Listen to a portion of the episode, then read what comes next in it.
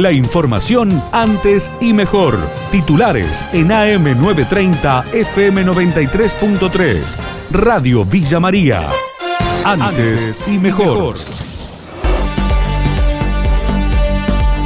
Juan José Real es el nuevo presidente de la Sociedad Rural de Villa María. La asamblea se realizó a través de Zoom. En diálogo con nuestra emisora aseguró que uno de sus objetivos es que vuelva la Mega Erika. La rural de Villa María creo que lo que necesita o lo que necesita toda ciudad es un poco siempre exteriorizar más lo que hace. Y antes la rural tenía una gran exposición visitada de 30.000 a 50.000 personas. Una de las cosas que me gustaría es este, lograr de nuevo eso.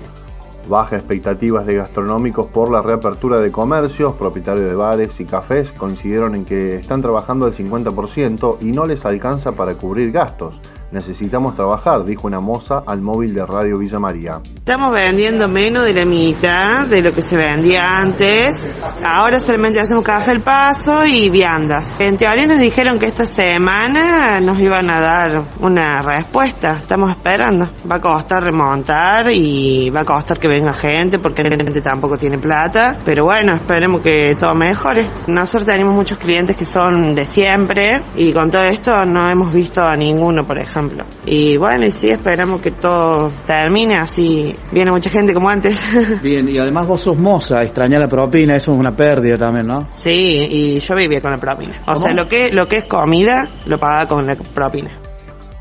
Detuvieron a Julio Saluso por el crimen de su esposa Verónica Totis. Tenemos pruebas contundentes en su contra, así lo indicó la fiscal Patricia Baulies en rueda de prensa. Tenemos prueba objetiva muy contundente que lo incriminan. No había denuncias previas justamente porque estaban en un círculo de violencia, ¿no? Pero no, no significa que no haya habido violencia, de hecho por eso va la calificación. Tenemos que continuar con la investigación, pero prima facie podemos hablar de, de lo que suele pasar en la, en la normalidad de estos casos, ¿verdad? Que cuando la mujer deja de ser sumisa, cuando empieza a rebelarse, pueden llevarse a estos resultados. Pero netamente acá había un problema de pareja de, de larga data y, y un problema de violencia, ¿no? De él hacia ella. Fue calcinada absolutamente.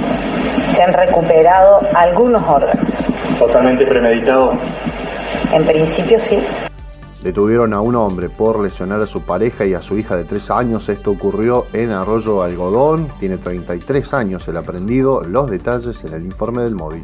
En Arroyo Algodón, ayer a la hora 16 aproximadamente desde la calle San Martín al 400, la policía procedió a detener a un hombre de 33 años por el delito de lesiones leves en el marco de un hecho de violencia familiar, donde resultó damnificada su pareja, una mujer de 29 años y su hija, una menor de 3 años. Se desconocen las causas. Accidente fatal se cobró la vida de un joven luego de ser arrollado por un camión en General Dehesa. Esto ocurrió en la madrugada de este domingo. La víctima fue identificada como Emanuel Mercaú. El informe de la colega Nelly López. Eh, Manuel Mercado, de 25 años, fue trasladado hasta el nosocomio público de esta ciudad. Allí se determinó importantes lesiones en su cuerpo. Fue derivado de manera urgente hacia la ciudad de Río Cuarto. Se pudo saber a través de los distintos registros fílmicos que el joven Mercado se arrojó bajo el acoplado y que el transportista no se habría percatado de este hecho de manera particular.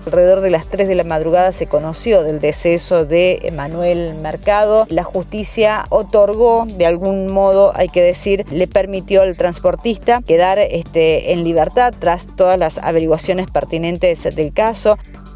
Mosquera valoró el comportamiento de la gente en el primer fin de semana de distanciamiento social. El balance podríamos considerarlo positivo. El coordinador del COE, Claudio Viñeta, sobrevoló los principales espejos de agua de la provincia para monitorear la actividad náutica que estaba habilitada, la actividad de pesca deportiva. Eso se desarrolló sin inconvenientes. Lo propio ocurrió en el interior provincial, donde estaban autorizadas las reuniones familiares hasta 10 personas de una misma localidad. El grupo se conversaban tirados en el césped, aprovechando el lindo que el día, eso no está permitido, tiene que ser ininterrumpida la caminata, hubo que intervenir también en un par de hechos como un campeonato de fútbol, en fin, tenemos que darle un protagonismo total a la responsabilidad social en esta etapa, ¿verdad?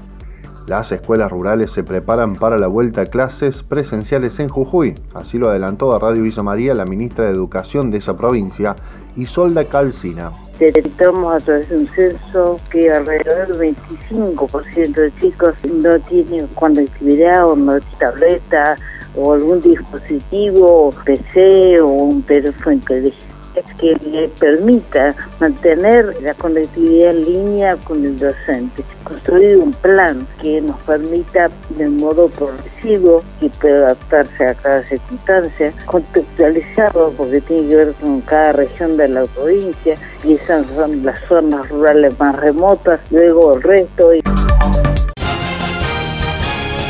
La información de Villa María y la región. AM930, FM93.3.